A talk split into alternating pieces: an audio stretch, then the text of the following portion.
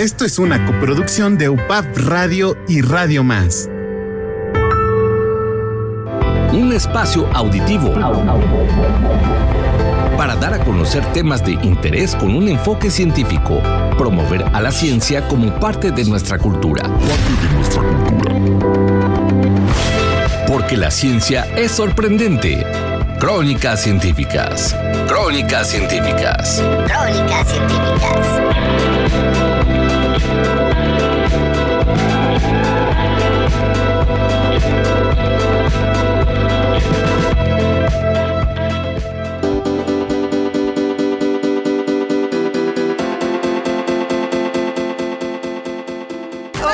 Buenos días, Alice. Como es costumbre en este programa, nos cambiamos los nombres. Pero No pasa, ¿verdad? Sí, ¿verdad? Nos confundimos. Pero muy bien, y saludos a, a nuestra querida Monse, a Miri, a Adri y a José Manuel, por supuesto. Por supuesto. Y contenta de estar contigo en este, en este programa. Muchas gracias, muchas gracias igualmente. Y bueno, comentarles a todos que el día de hoy vamos a tener una charla bastante interesante, bastante amena con una invitada muy especial que en un momento vamos a presentar. Y bueno, pues queremos decirles que eh, pues estamos aquí al aire en eh, www.upap.edu.mx y también nos pueden escuchar por Facebook Live en UPAP Radio. Y bueno, pues por favor, no sean tímidos, envíennos mensajes, notas, recetas, poemas, lo que quieran preguntarnos, pero háganse presentes, porque de verdad el día de hoy será maravilloso. Y queridos amigos, pues comentarles que eh, el Va- día de hoy hablaremos de reservas naturales o qué será. Así es. Bueno, vamos a tener mucho contenido. Vamos a tener una entrevista con una invitada muy especial, una gran mujer, una gran investigadora. Y también vamos a tener, como es costumbre, la sección de Batitas al Sol con nuestro amigo José Manuel Posada de la Concha, que nos enlazaremos, bueno, a casi a la mitad del programa para tener eh, la historia interesante que nos va a compartir en esta ocasión. Sí, realmente José Manuel nos tiene como siempre sorpresas, pero José Manuel, si nos estás oyendo, no vengas a ponernos eh, tristes. Ahora nos vas a contar algo divertido, muy seguramente, ¿eh? ya te escucharemos al rato. Bueno, y ¿qué te parece sin más preámbulos presentamos a nuestra invitada del Muy día bien. de hoy? Bueno, estamos, está con nosotros la doctora Sonia Galina Tesaro. Ella, como dijimos, una gran mujer y antes que investigadora. De pequeña adoraba los juegos como cualquier niña, los patines, pues cómo no adorarlos. También, ¿por qué no? Ese divertido juego de canicas o los encantados, donde si te movías podías quedar como una estatua. Quizás muchos de esos juegos eran un adelanto de esa vida llena de retos, de exploraciones, de búsquedas para encontrar respuesta. Su gran empuje no solo quedó en los patines, probó con el juego de pelota, el soccer, donde corriendo sentía ese aire fresco que la hacía sentirse libre, plena e independiente. Esa libertad que solo encuentras en el contacto con la naturaleza y que despertó su interés por el estudio de los animales. Primero en la licenciatura en biología en la Facultad de Ciencias de la UNAM, donde también realizó su maestría y doctorado.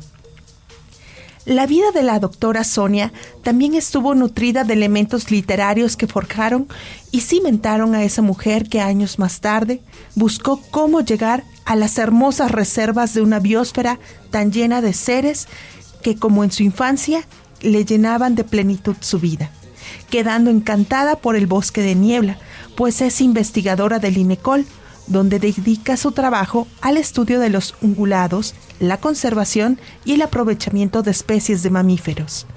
La doctora Sonia, amante de su carrera, quizás por herencia o quizás por el propio gusto o ambas, ¿qué importa? Es una mujer que inyectó de amor por la naturaleza a sus dos amados hijos. Doctora Sonia, bienvenida y por favor llévenos por ese hermoso andar que solo usted conoce y nos podrá compartir el día de hoy. Bueno, antes que nada, muchas gracias por la invitación. Y bueno, pues que quieren que les platique. Mi infancia fue muy divertida. Lástima que se ha perdido mucho. Yo jugué mucho en la calle con, con niños y niñas. O sea, jugábamos siempre juegos mixtos. Y eso este nos daba pues mucha libertad y mucha convivencia pues con, con eran juegos de, de, grupos o sea no eran juegos solitarios como ahora acostumbran desgraciadamente pero bueno entonces este y mi amor por los animales en realidad eh, mis papás no tenían nada que ver con la biología, pero siempre tuvimos animales en casa, o sea, mascotas. Teníamos conejitos, patos, este, gallinas, perros, este, loros, o sea, siempre conviví mucho con animales. Entonces ese amor por los animales sí fue inculcado por mi papá sobre todo. Y eso me llevó pues a, en primer lugar al gusto por los animales y luego en la secundaria tuve una maestra de biología excelente que yo dije yo tengo que estudiar biología. O sea, desde la secundaria yo dije yo voy para bióloga. Y ya después, pues ya entré a la prepa y este, de prepa de mujeres, que nada más la prepa la hice con mujeres en el motolínea, y ya luego en la UNAM. Y en la UNAM, pues este, pues sí, siempre me ha gustado mucho mi carrera, lo he hecho con mucha pasión. Me he sentido muy afortunada de haber llegado al, al Instituto de Ecología cuando se estaba fundando. Yo empecé haciendo mi tesis ahí con venados, venado cola blanca en la reserva La Michilía y ahí desde entonces, o sea, yo tengo 44 años en el instituto, la vida que tiene el instituto, y me he sentido muy dichosa por esa, por esa oportunidad pues que me dieron para hacer mi carrera, que es mi pasión. Y eso me ha permitido viajar mucho, conocer mucha gente, y he tratado de formar a, los jóvenes con la pasión que yo tengo, que es lo que les digo que es lo mejor. Usted es originaria de la Ciudad de México. Bueno, yo nací en Caracas, Venezuela, pero pues toda ah. mis papás inmigrantes italianos llegaron a México en el 57, o sea, yo tenía cinco años. Y este, pero me considero, bueno, soy mexicana por naturalización y me considero más mexicana que el chile verde, les digo yo, porque pues es mi De ahí su apellido, ¿no? Sí, Galina. Galina. sí, que se escribe con doble L y entonces he tenido muchas burlas y bullying pero siempre lo he superado. Así ah, No, incluso mis hijos, a mis hijos a uno le decían el pollo y al otro el huevo, le digo, en la escuela y, las mamás me decían, ay, tú eres la mamá del huevo. Pues sí, soy la mamá del huevo. No sabían el nombre de mi hijo, pero ya, ya, su apodo. Más en el apodo, sí. Que de repente sin querer también las mamás comentan eso, de, tú eres la mamá del huevo, tú eres la mamá del pollo, bueno, ¿cómo? ¿Cómo se llama? Más bien, pues sí. Doctora, ¿y de su niñez alguna cosa que usted recuerde plenamente y con mucho gusto alguna vivencia, alguna experiencia que, que, recuerde, que siempre que, pues no se le viene a la mente, siente nostalgia, gusto. Sí, mira, mi, mi, mi papá cuando llegó con, con otro tío, pusieron una fábrica de tabiques en Iztapaluca, que estaba bastante lejos de... Era 20 kilómetros de puro campo, ¿eh?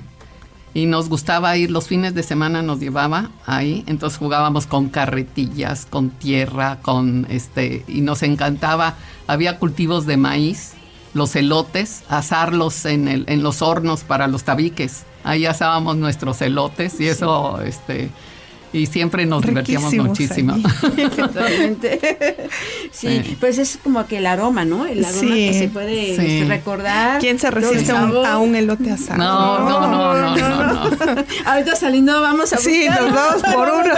sí, sí, sí. Sí, y bueno, ¿y cómo eran además sus juegos? Porque comentan, ¿no? Que le gustan las canicas, la patinaba, fútbol también, que eso llegó más tarde. Sí, eso llegó en la facultad, te digo. No, pues este, jugábamos, por ejemplo, bote pateado en la calle, que me acuerdo que cuando nos pusieron las luminarias, porque primero nada más había un foco, y jugábamos mucho en la calle, y pues todo, todos los niños de la calle estábamos en la calle, en la noche, porque pues parecía de día, a jugar bote pateado, luego jugábamos béisbol en el parque, o sea, patines me ha gustado siempre mucho. Sí. Sí, entonces este siempre en la calle andábamos. Eh, y, y, doctora, ¿y en la escuela? ¿Cómo era en la escuela? Cuéntenos. Pues mira, este, no es por presumir, fui muy aplicada, pero este, como siempre me ha gustado mucho platicar. El primero de primaria mandaron a llamar a mi mamá para decirle, pues mire dónde está su hija. Eran de esas bancas dobles, ¿no? Y me tenían hasta atrás sola. Y entonces me dice, mire, la tengo allá porque me distrae a todos, pero yo le pregunto a ella y ella sí me contesta, entonces mejor la tengo aislada. No. Le digo, ni modo, le digo, eso de platicar. No, no cabe duda, como diría José Manuel, ¿cómo es posible? Todos, todos, todos han sido, ¿cómo, cómo es la palabra de nuestro querido José Manuel? Nerds. Nerds, Nerds, sí, ah, Sí, sí, sí, creo que- nerd. O sea, nunca tuve problemas en la escuela, escuela. y siempre sacaba este, medallas. de- pero en ese entonces, por ejemplo, en sexto de primaria daban medallas por puntualidad, medallas Ah, por sí. conocimiento, medalla por no sé qué. Entonces una vez saqué como seis medallas y mi amiga, que era muy amiga mía, no tenía ni una y me decía mi papá, pues dale unas porque pues porque ella no tiene Bueno, yo te Pero lo mido bueno. por la mejor amiga, por... Así, sí, Sí, ¿verdad? también bueno. puede ser, también, sí. Claro, claro. Sí, y, y bueno, am- eh, doctora, también eh, la música, ¿qué le gustaba escuchar de niña? Porque bueno, es- yo, por ejemplo, Cricri me encantaba en ese entonces, bueno, como niña, pero bueno, todo el mundo tenemos gustos distintos. ¿A Ah, usted qué le bueno, gustaba? no, sí, también Cri Cri. Y este, de programas de televisión me gustaba mucho Cachirulo. Ah, Cachirulo. En ese tiempo que eran los cuentos de Cachirulo del domingo. Ajá. Ahí sí, siempre estábamos al pendiente de esos cuentos, que después los he visto y digo, ay, qué barbaridad, pero bueno. Yo veía eso. Eran bonitos. A mí Sí. también me, me tocaron Sí, sí, sí, no. Y. Chabelo, desde entonces Ah, estaba sí. Chabelo, así es que sí. Bueno, creo que Chabelo estuvo en la casa de todo Sí. mundo, de todo, por todas muchas las- todas las generaciones. generaciones lo conocen, sí. sí, sí. Bueno, pues, ¿qué, ¿qué te parece, Alicia, si seguimos con esta línea de música? Y, doctora, eh, nos comparte usted sus canciones especiales. Entonces, nos, nos menciona que le gusta mucho una canción que ya es más reciente de La Quinta Estación. El Sol Sí. no regresa. ¿Por Sí. qué le gusta esta canción? Bueno, no sé si, si me trae buenos recuerdos, pero me gusta muchísimo esa canción. Y este, bueno, me gustan muchos de la quinta estación, pero sobre todo esa, Esa canción, sí. A lo mejor porque no regresan los viejos tiempos, ¿no? Siempre Sí, dice uno que los tiempos pasados fueron mejores, pero Sí. bueno, yo creo que por eso. Doctora, ¿usted quisiera presentar la canción? Adelante. Bueno, pues les presento la canción de que ¿cómo va? El- La Quinta la- Estación. de la quinta estación, El sol, no regresa.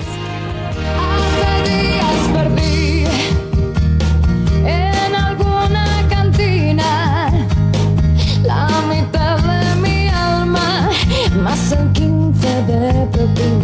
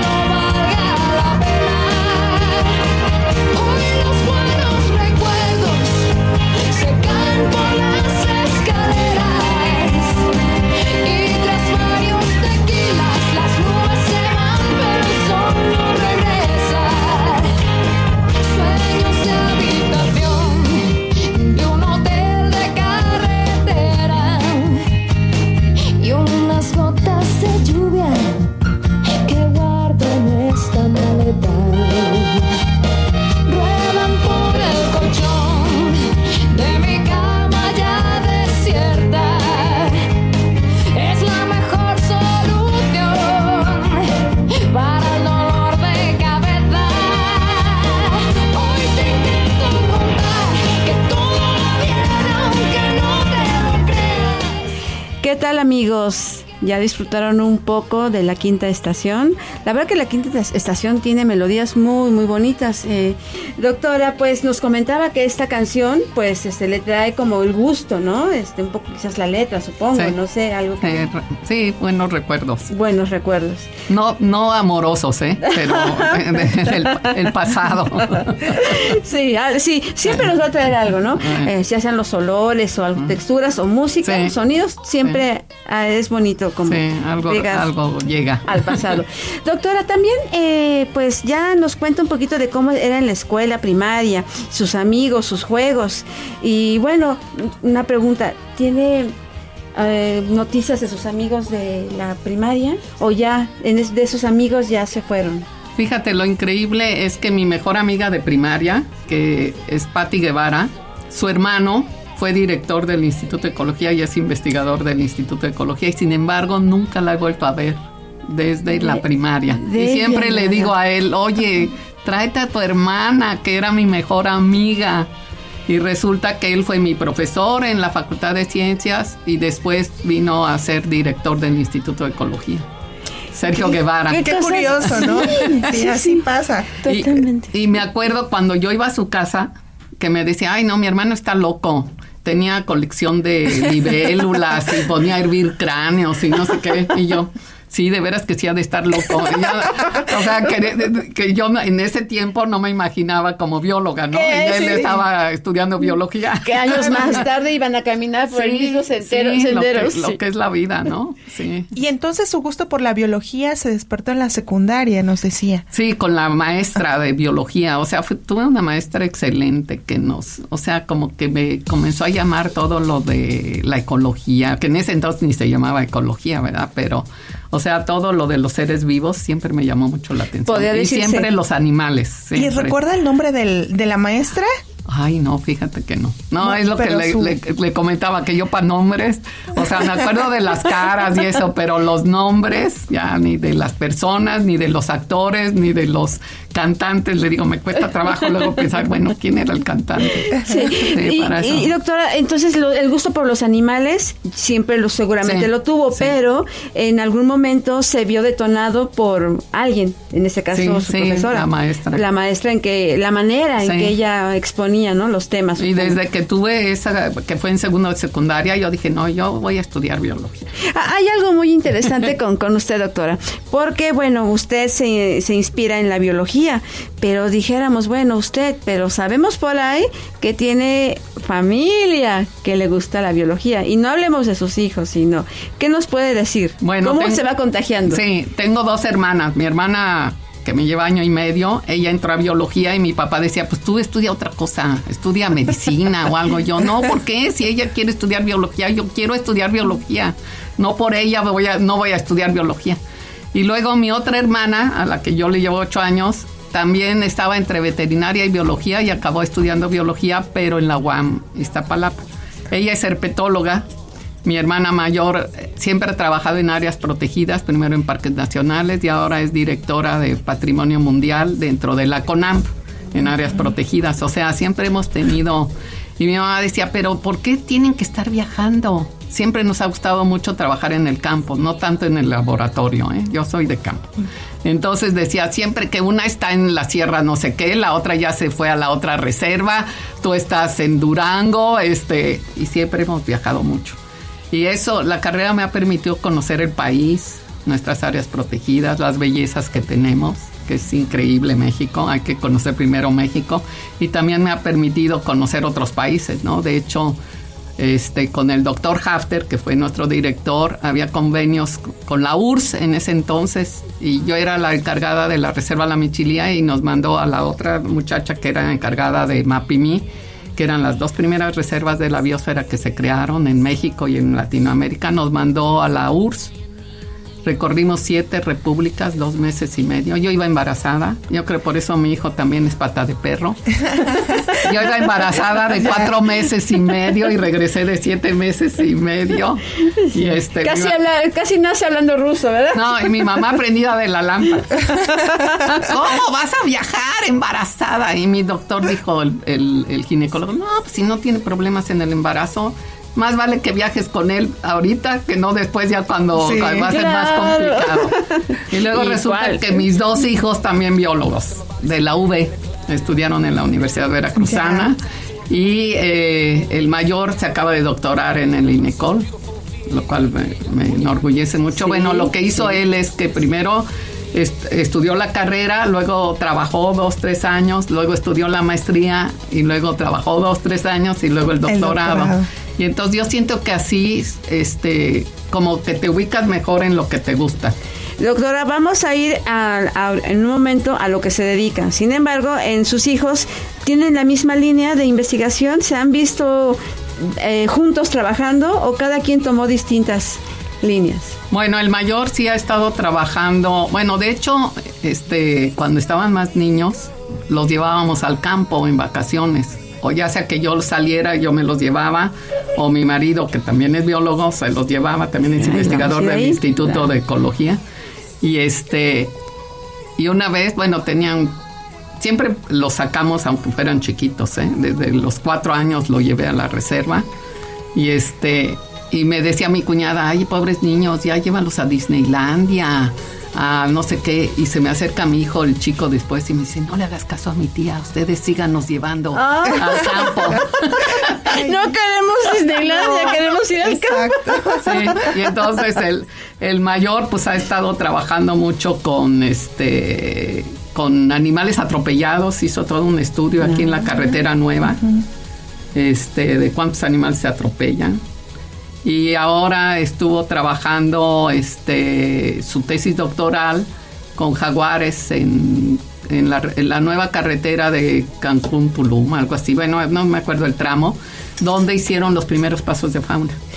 A raíz de eh, seguir los, la- con collares a los jaguares y saber qué pasos tenían que poner, pusieron 28 pasos de fauna y luego pusieron cámaras y resulta que, que sí los utilizan y han fotografiado seis jaguares diferentes que usan los pasos de fauna abajo de la De carretera. la carretera. Sí, Entonces es muy interesante todo lo que lo están han haciendo. estudiado. Sí. es que la urbanización, pues a nosotros nos beneficia, pero las especies, Pero- la fauna, Sí, eh, sí. les ha, ha- ha mermado Sí. mucho su población. Y De- qué interesante. Sí. Doctora, y bueno, su esposo. ¿Cómo conoce a su esposo y en qué momento? Porque es biólogo también y bueno. Pues fíjate que, que es ah, compañero de mi hermana de generación. Y yo lo conocí porque yo me llevaba mucho con el grupo de mi hermana. Pero nos hicimos novios casi terminando la carrera, o sea, no, yo no fui Ah. noviera ni nada. No fue noviera, no. doctora. Ah, mire, No, me dedicaba a estudiar. Pero era muy amiguera, ¿verdad? Sí, eso sí, muchos amigos. Sí, sí, como que no decía yo, pues para qué novio ahorita, no. Sí. Bueno, me viene a la mente esa situación de la primaria que su mamá y su maestra, ¿no? Eh, que era muy platicadora. Eh, o sea, eso sí la acompañó siempre, siempre, aunque no fue muy noviera, pero bueno, ¿qué tal Sí. amiguera y platicadora, doctora? En la UNAM me corrieron una vez de un salón también por andar platicando. Plati- En el bachillerato, ¿en dónde estuvo, doctora? Lo estudié en el, en el Motolinía. En el Motolinía. En México, en la Ciudad de Motolinía es México. una de, de mujeres. de mujeres, Sí. sí, Y, y- ahí estuve este, en el equipo de voleibol. Ah. Que ganamos, aunque yo no soy muy buena en el vóley, pero mi equipo sí era muy bueno. Y gana, bueno, pero Y estuvo en el equipo, Sí, ahí recibiendo las... sí, sí. Y también fútbol, ¿verdad? Sí, pues fútbol femenil estaba de moda. Ah. Y mi marido, ahora mi marido, él era nuestro entrenador, pero no era mi novio. Nada, él nos nada, en entrenaba ese momento, a las sí. mujeres. Ahora. Era muy duro como entrenador, ¿no? Doctora, pues bueno, vamos a continuar charlando. Eh, tengo una, aquí una, una pregunta y una curiosidad, pero además, ya casi con lo que nos está diciendo, ya ustedes en su casa pueden formar un instituto de biología. Casi, Sí. casi, doctora. Cada quien Todas una las línea de áreas. investigación, ¿no? Cada bien. uno. Muy bien. Bueno, pues nos vamos a un corte institucional y regresamos. Baby, when you got this, let me in it. Crónicas científicas. La ciencia, tal y como te interesa conocer. Crónicas científicas. Crónicas científicas. Regresamos.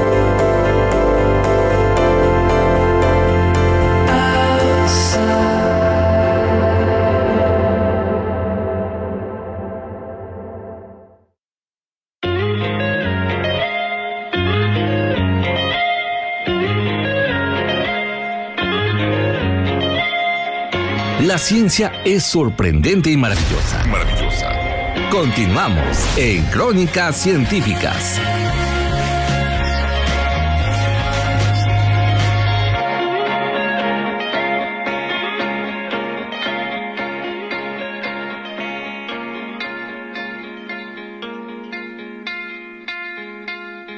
I can smile like you do, regresamos a nuestro programa Crónicas Científicas y bueno, mm, recordam- les recordamos que tenemos el gusto de que nos esté acompañando la doctora Sonia Galina del INECOL aquí en cabina y bueno, los invitamos a que nos dejen sus comentarios a través de la página de Facebook UPAP Radio y también es eh, todo lo que nos quieran eh, platicar o, preguntar acerca de nuestra invitada. Eh, nos, bueno, nos quedamos en que la doctora nos estaba contando sus anécdotas de estudiante. Bueno, aquí fuera del aire nos contaba sobre los partidos que tuvo de fútbol en la Facultad de Ciencias de la UNAM, eh, que, bueno, se enfrentaban en, en el equipo de fútbol con eh, las facultades de química, de física y también que su, que es, bueno, su, su esposo era el entrenador, ¿no? Sí. No, pues qué, qué divertido se oye esos tiempos, ¿no? Esos tiempos de la facultad. Sí, sí. Y bueno, gracias por compartirnos todo eso, doctora. Eh, y también, bueno, hablando sobre sus gustos musicales, nos, nos invita a escuchar una canción, bueno, pues bastante conocida y que nos gusta a muchas personas, ¿no, Alicia? Sí, así es. Y es de alguien muy famoso, un cantante español, Sí. Joaquín Sabina. Me gusta ¿verdad? mucho sí, Joaquín Sabinas. Y nos dieron las 10. Así Nos es. dieron las así Las es. 10. Amigos, de nuevo vamos a escuchar una canción. Doctora, adelante, presente su canción. Bueno, con Joaquín Sabinas tenemos y nos dieron las 10. Adelante.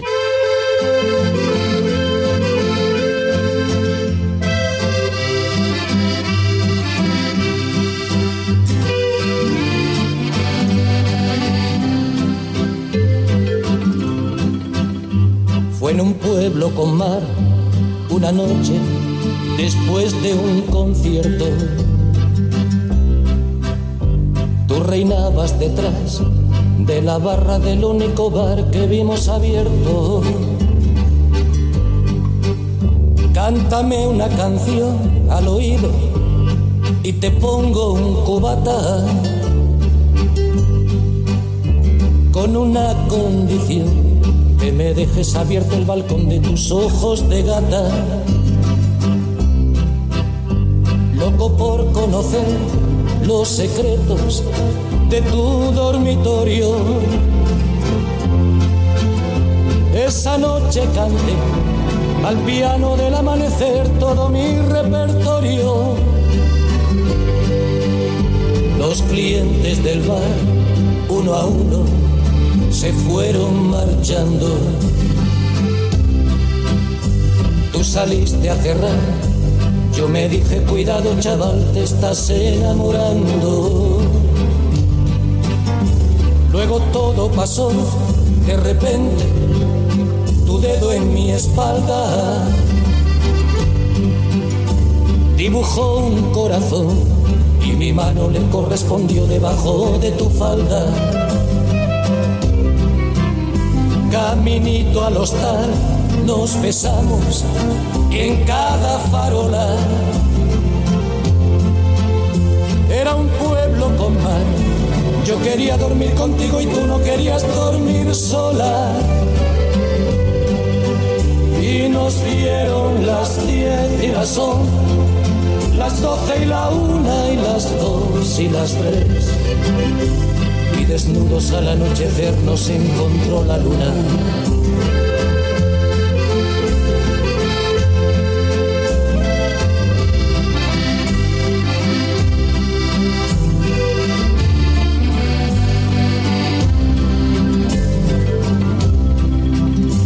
Nos dijimos adiós, ojalá que volvamos a vernos. El verano acabó, el otoño duró lo que tarda en llegar el invierno. Ya comienza sacando las batitas al sol.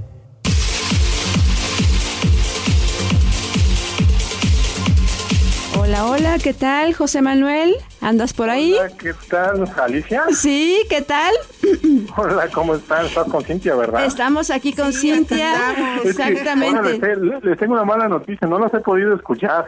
Este, pero por un problema técnico con mi celular no puedo, este, no puedo sintonizar, así es que no sé si están felices o están tristes. Supongo que Ah, están así, felices, así que todos los mensajes que hemos estado diciendo, y hablándote, nada los escuchaste, ¿eh? No, hasta ratito que me pueda meter a la página voy a ver que han estado hablando de mí, pero no he sabido si están tristes, si están felices, si ha habido un incendio, terremoto, que les ha caído un Just- meteorito, justo por ¿todo bien eso ahí en la estación? Estamos muy contentas. Sí, nosotros siempre bien felices. Ajá. Sí.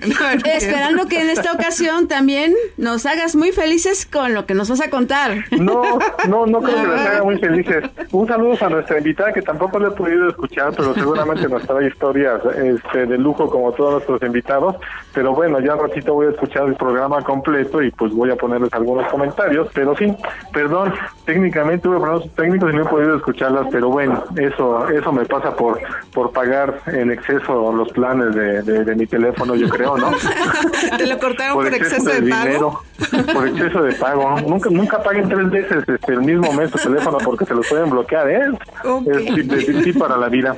Este, les voy a hablar de una matemática que, que seguramente ya le hemos mencionado varias veces, pero es un icono de- del feminismo actual pero este quizás es la, el primer personaje científico eh, que aparece en la historia con, con mucho eh, renombre. Eh, seguramente todo el mundo lo ha escuchado, pero no detalles de los que me gustaría andar, de Hipatia de Alejandría. Hipatia de Alejandría vivió en esta ciudad mítica, este, de estas ciudades de ensueño fundada por Alejandro Magno en el 332 antes de Cristo, que se llama Alejandría. Ha habido muchas Alejandrías, en realidad Alejandro Magno a su paso por Medio Oriente fundó muchas Alejandrías, este, humildemente a todas les puso el mismo nombre derivado de su propio de su propio nombre, Alejandro. Este, pero la más famosa de las Alejandrías es la que se encuentra en Egipto, en la, en la desembocadura del delta del Nilo y que da al mar Mediterráneo. Esa Alejandría fue una ciudad de sabios, por decirlo de alguna manera, y nosotros la conocemos en parte por la famosa biblioteca que se que, que estuvo ahí, la biblioteca de Alejandría, que reunió ni más ni menos hasta cerca de un millón de papiros.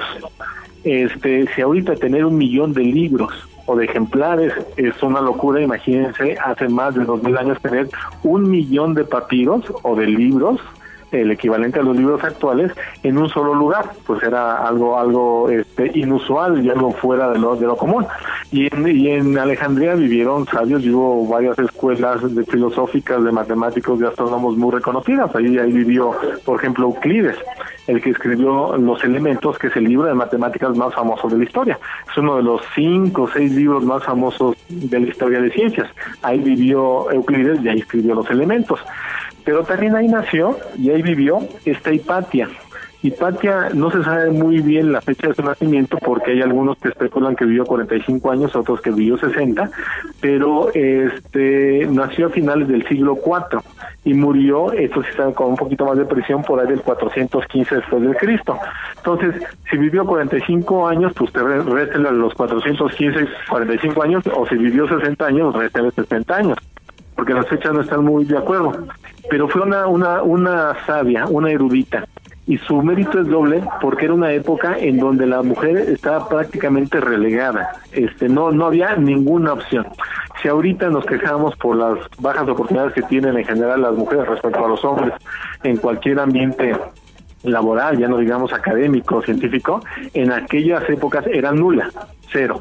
Y sin embargo, ella tuvo el conocimiento y los arrestos suficientes como para destacar. Entonces, imagínense el mérito, el mérito que tuvo hace mil, este, ochocientos años, mil setecientos años cuando ella vivió.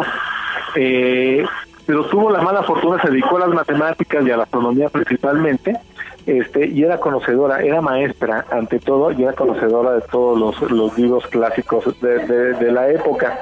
Este, pero no solo eso, también algunas cosas que no se conocen de Hipatia es que, por ejemplo, era inventora, era ingeniera. Ella diseñaba aparatos de medición, tenía, por ejemplo, concebía sus propios astrolabios, que son estos aparatos que sirven para medir las posiciones de las estrellas y eventualmente conocer este el, el universo, pero también construyó aparatos como hidrómetros, que son este, estos dispositivos que sirven para medir el peso de los líquidos que no son muy muy sencillos de, de, construir porque es muy natural medir el peso de los sólidos pero los líquidos no están no están sencillos. O este clepsidras con los que son los relojes de agua que son muy muy bonitos. Todavía hay algunas clepsidras antiguas o bueno viejas de medievales en algunos museos que son padres de, de ver y uno lo puede se puede meter a YouTube y ver algunas clepsidras y son bellísimas, son esos relojes de agua donde un chorrito te va indicando, bajando el nivel de, de, un depósito. Entonces todo este tipo de cosas ella los conseguía con sus manos. Entonces no solamente era matemática, astrónoma, desde luego filósofa, porque en aquellos años toda la gente de, de todos los eruditos eran filósofos, sino que también era ingeniera y constructora. Ahora, vivió una época pues difícil, tormentosa, porque no solamente se encontró en medio de una disputa político-religiosa en Alejandría, que ya se encontraba en decadencia. Por decirlo de alguna manera, esa Alejandría, donde ella vivió, y ella en particular, marcan el final este, de la era eh, romana y el principio de la Edad Media los mil años de oscurantismo en el que se sumergió este Europa y por decirlo de alguna manera eh, todo el mundo occidental y ella se enfrentó entre dos personajes que se encontraban este, en Alejandría, que era el prefecto de Estes y el obispo Cirilo, por una cuestión teológica bien chistosa, bien rara, bien rara, porque unos creían que Jesús era el Hijo de Dios y otros creían que Jesús era parte de la trilogía de Dios, era Dios. Entonces, esas interpretaciones bíblicas de grupos y otros los enfrentaron y enfrentaron particularmente al prefecto de contra el obispo Cirilo. Y ella era amiga del prefecto de Estes y no particularmente porque ella creyera en esta parte de la interpretación bíblica, sino porque simplemente era amiga de la familia. Entonces, una turba de seguidores de Cirilo, fanáticos religiosos, este, la interceptaron cuando ella tenía 45, 60 años, les digo que las fuentes cambian. Eh, y la descripción de su muerte, porque quiero ponerlas un poquito tristes, se conoce muy bien porque varios historiadores este, la, la- lo presenciaron y lo conocieron a, a- propia voz. Entonces les voy, a, les voy a leer las cinco líneas de la descripción de su muerte y decirles finalmente que ella es un icono feminista porque justamente eh, salió resaltó más bien dicho en una época en donde absolutamente ninguna mujer este llegaba a los planos a los sitios donde ella donde ella alcanzaba les leo esta parte final de lo que dicen los historiadores sobre su muerte y las dejo que sigan felices porque creo que les voy a poner un poquito tristes dice Adelante. La envidia puso en circulación la calumnia de, que ella no permitía su reconciliación con el obispo Cirilo. Algunos hombres se apresuraron con un celo fiero y la interceptaron volviendo a casa. La tiraron del carro y la llevaron a la iglesia llamada Cesárea, donde la dejaron totalmente desnuda. Le tasajearon la piel y las carnes con conchas afiladas, hasta que el aliento dejó su cuerpo. Descuartizaron su cuerpo, llevaron los pedazos a un lugar llamado Sinarón y los quemaron hasta convertirlos en cenizas. Así murió la mujer más brillante de la de los primeros años de la historia de, de la ciencia. Qué Pues ni modo. cosa y qué, bueno, qué final terrible, porque finalmente al escuchar esas líneas que nos acabas de leer, pues no, no puede evitar uno estremecerse. Realmente fue, eh, fue terrible, terrible. Claro, la es- esas manera. son las consecuencias del fanatismo religioso y del es. fanatismo político que se juntaron ella. Pero digo, desde luego, ella era amiga de uno de los eh, líderes de uno de los bandos de estas interpretaciones bíblicas, pero no dejaba de pasar desapercibida como una persona extremadamente culta, extremadamente preparada y que era un potencial peligro, puesto que Por mucha supuesto. gente la seguía. Sí. no solamente como por ser profesora y una persona este culta y preparada, sino se sabe que es una persona muy muy hermosa que no podemos dejar de lado. A mí a mí me choca cuando empiezan a, a, a mencionar este tipo de cosas en las mujeres que son muy preparadas y donde luego lo empiezan a intercalar que es muy bella y ese tipo de cosas porque no se vale eh, eh, que, que, que, que siempre caigamos en este tipo de, eh, de adjetivos. Así es. Pero en Hipatia particularmente no puede dejarse de lado porque prácticamente todas las fuentes y muchos de sus alumnos lo mencionan. Entonces no pasaba desapercibida de ninguna, de ninguna, de ninguna forma. Por donde se le viera, Y, sí. era, y, era, y era un problema real para el obispo Cirilo, puesto que podría ser un problema, eh, podría acarrearle seguidores en contra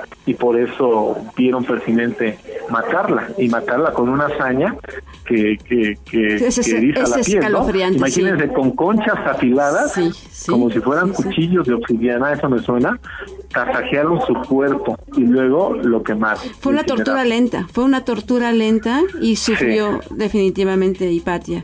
Pues José bueno. Manuel, nos dejaste sin aliento. felices. Nos Sí, dejaste ya sin nos aliento. quitaste toda la felicidad del día. No, ya, ya se acabó esto. El- Nos tu vemos. optimismo nos encanta. Eh, yo, yo- ya saben que yo este programa es como el yin y el yang. Yo, o sea, ustedes la felicidad, yo la tristeza y ahí nos la llevamos porque la vida no puede ser tan perfecta, ¿eh? Pues sí. Bueno, José Manuel, muchísimas gracias y nos vemos al rato. Hasta luego. mucho, Nos vemos. bien, bye. Bye. Es la ciencia como nunca te la han contado. Crónicas científicas. Doctora, continuamos con el tema de usted. Este, eh, Ya después de esta triste historia. ya que más cuenta, que- ¿verdad? que te voy a decir que en los tiempos actuales no nos quedamos muy lejos Yo en pensé, algunas cosas. yo pensé ¿eh? en eso, sí, no ha cambiado. feminicidios, sí. que no, exacto, no ha cambiado. Bueno, doctora, pues nos gustaría ya, porque ya estamos casi en la recta final, pues que nos platicara su línea de investigación, de, nos, nos platicara sobre su línea, por qué le gusta su línea y qué logros ha tenido don- en este ramo en usted. Bueno, este, he trabajado mucho con ungulados, como les decía, con venados, con venados. He trabajado en áreas protegidas precisamente para conocer eh, las poblaciones, su comportamiento. Y les digo que llevo cuarenta y tantos años estudiándolos y siempre me sorprenden. Porque les digo que los animales no leen los artículos, entonces en cada sitio se comportan diferente. Entonces eso es lo interesante. Yo creo que, que el campo siempre nos trae sorpresas. Es por eso a mí me encanta salir porque uno espera que los animales se comporten de una forma y no, no lo hacen. Entonces, este, siempre estudiarlos es muy, muy interesante. Sí, yo he trabajado entonces en, en distintas reservas. Trabajé mucho tiempo en la Michilía, que está al sur de Durango. Ahora he estado trabajando en Mapimí con el venado Bura. Hemos puesto collares y los hemos seguido para ver qué hacen en estas zonas áridas, ¿no? Donde el agua es un elemento muy importante, crítico. Y sin embargo ahí están y se reproducen. Y, también estuve trabajando en la Sierra de la Laguna, en Baja California Sur, con el venado Bura que ahí para subir a la sierra eran siete horas a caballo. Digo, yo no monto a caballo, pero me subí al caballo porque eran siete horas a caballo. Sí, porque casi del nivel del mar a 2.200 No metros. había otra forma de llegar. No. Y la ventaja es, yo creo que es de los mejores sitios que he visto para el venado. Son bosques de, mixtos de pino encino, pero pinos que tienen más de metro y medio de diámetro. Porque como es muy inaccesible, se ha conservado muy bien esa zona. ¿Y qué tal está la población de venado, doctora? Bien, bueno, hay sitios donde ya han desaparecido. Incluso hicimos un trabajo aquí para el gobierno del estado ya hace varios años, en la zona centro del estado, para ver cómo estaban las poblaciones de venado cola blanca para poner unidades de manejo y aprovechamiento. Zona, sí. Y resulta que, por ejemplo, en Perote hubo venados hace 60, 70 años y ya no hay. Aunque todavía hay cierto hábitat que los puede, pero pues se los echaron. Ahí sí. decían, no, es que cuando comenzaron a talar el bosque, eh, se fueron. No, le digo, se los comieron, más bien. Le echan la culpa Sí. a la tala, ¿verdad? Sí, sí, Y, no, doctora, sí. ¿y sus logros dentro de esta, de esta, de, de todo esto que ha hecho, cuál, cuáles serían? Mis logros, bueno, es que, bueno, comencé, yo creo que fui de las pioneras en, estudiar animales más grandes, porque casi la mayoría se dedicaban a estudiar ratones, este, escarabajos, no sé qué. Y yo le entré a los venados. Y me decía el doctor Hafted, usted se va a volver especialista de venados. Y yo, de, ay, ay. Pues sí, a fin de cuentas, sí, soy especialista de venados. Y he podido publicar libros también. Sí. Este, y he dado talleres y, y, por ejemplo talleres eh, también a grupos indígenas o a ejidatarios me tocó ir a con los yaquis que los yaquis son muy cerrados y pidieron que un, un taller para estimar poblaciones de sus venados porque los venados son algo sagrados para los yaquis no y sus poblaciones se le estaban viniendo para abajo. Entonces fui les di un taller a veintitantos yaquis que muchos habían sido gobernadores yaquis ya grandes que yo dije, ay, a ver cómo me va. No, muy, muy este, interesado, porque aparte es- me ha tocado este, hacer estimaciones poblacionales a través de los rastros, o sea, de las caquitas. Sí, que me decía sí. mi mamá, tanto estudiar para ir a contar cacas es el colmo. Pero Ay, bueno, con eso se pueden hacer estimaciones. Claro que sí. Que no tienes que ver al animal, pero solo sus rastros y se pueden hacer estimaciones y todo. Entonces he tenido satisfacciones así con, con- Sí. y con mis estudiantes, que muchos de mis estudiantes son ahora colegas, o sea, hay estudiantes que hace 15, 20 años salieron y siguen, este, seguimos colaborando. Unos están en. Hidalgo, otros están en Pánuco, otros están este, en el sureste. Entonces, este, eso me ha dado mucha satisfacción, el que me superen los estudiantes, ¿no? Porque el, el- lo tienen que superar siempre al maestro, ¿no? Porque luego me digan, ay, tus estudiantes, pues sí, mis estudiantes ya están más actualizados Totalmente, y todo, sí. No, y dentro de lo que hemos visto, usted tiene muchos estudiantes de licenciatura, maestría y doctorado y vigentes, o sea, están con ustedes trabajando. Doctora, y por ejemplo, muchachos que quieran o jóvenes que quieran dedicarse a la ciencia, ¿qué, le, di- qué, qué palabras, qué, qué les diría usted a esos jóvenes que están en eso? Bueno, la, eh, la biología, bueno, yo les voy a hablar de Claro, biología. La biología es apasionante y siempre hay que hacer las cosas con pasión. Algo que te guste, porque pues no es para sufrirlo. Entonces, este, yo he tenido muchísimas satisfacciones, les digo, de conocer este sitios, conocer gente este, de otros países. Claro. ¿No? De Colombia, de, de Uruguay. de- Compartir experiencias, sí, sí, ¿verdad, compartir experiencias es, es muy interesante. Entonces yo siempre lo he dicho, hay que trabajar con pasión. Definitivamente. Y bueno, pues ya estamos ya en la recta final, doctora. Y bueno, alguna alguna frase que quisiera compartir, que usted quiera este decirle a la gente y a los que nos están escuchando, algo que usted quiera.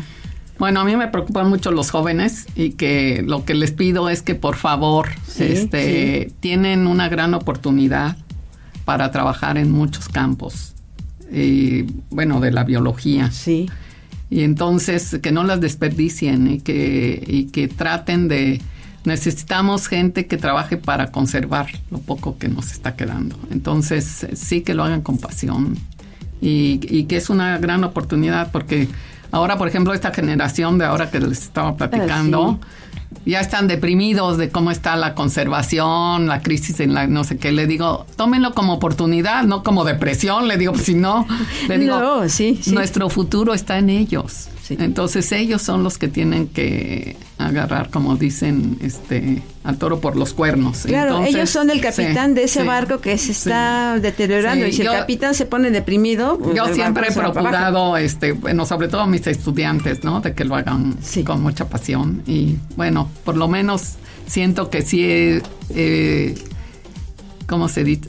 Se he echado la semilla en muchos de ellos y ha estado germinando. Así es que Claro. eso yo creo que es muy importante. Pues muchísimas gracias, doctora, por todos estos consejos y, y pues también como nos dice el público, saludos a ellos, le mandan saludos Adriana Sandoval Comte, eh, Juan Francisco Reyes, Mayra Mondragón y como nos dicen hay que hacer las cosas con pasión y fue un gusto tenerla este día, eh, fundadora de del INECOL y con toda su experiencia que nos está enriqueciendo y nos está contagiando por este entusiasmo, eh, con este entusiasmo por la conservación. Entonces tenemos que despedir el programa. Claro que sí. Alicia. Y bueno, pues amigos, muchísimas gracias por habernos acompañado y nos vemos el siguiente jueves en Crónicas, Crónicas Científicas, la ciencia como, nunca, te la han contado. Pues Hasta pronto gracias. amigos y gracias Muchas doctora. gracias. gracias. Gracias. Fortaleciendo el pensamiento crítico y fomentar la curiosidad por temas de ciencia, así como incentivar el estudio de carreras de ciencia, tecnología, ingeniería y matemáticas. Y matemáticas. Esto fue Crónicas Científicas. Esto es una coproducción de UPAP Radio y Radio Más.